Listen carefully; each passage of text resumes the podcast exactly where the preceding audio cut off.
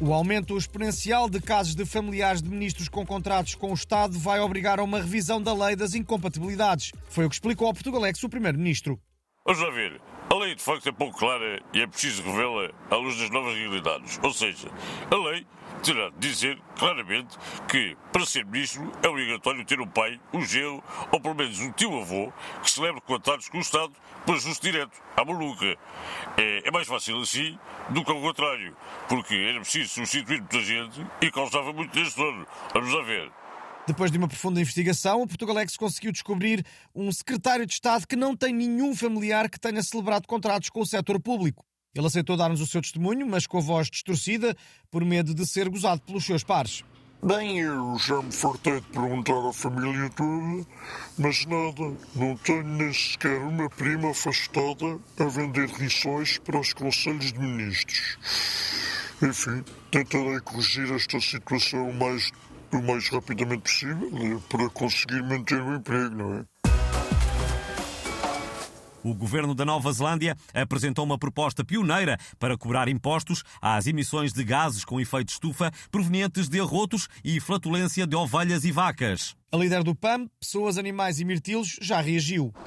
Bom, nós consideramos que esta é uma boa medida que com certeza levará os criadores de gado a dar menos Coca-Cola e outras bebidas com gás aos animais. E feijão, eh, que faz muitos gases, é também um incentivo à produção de alternativas vegetais como o tofu, eh, que não arrota. Eh, pelo menos eu nunca vi um tofu a arrotar. Por agora é isto, muito obrigada.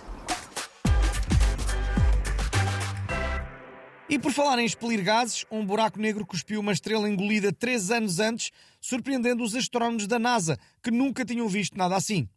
Quem não ficou espantado foi o nosso especialista em astros e tragédias não previstas pelo governo de António Costa. Bom dia, José Gomes Ferreira. O que se passou afinal? Bom, isto é muito simples. Não há outra maneira de dizer isto. Aquele buraco negro é intolerante ao glúten e a estrela estava carregadinha dele. Pronto. Eh, por isso é que o buraco a cuspiu. As pessoas têm ideia eh, que os buracos negros comem tudo, mas não é verdade. Recusam-se, por exemplo, a comer pizza com ananás, hum?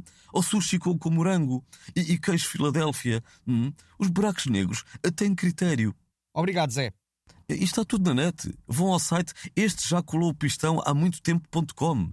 É muito simples e não há outra maneira de o dizer.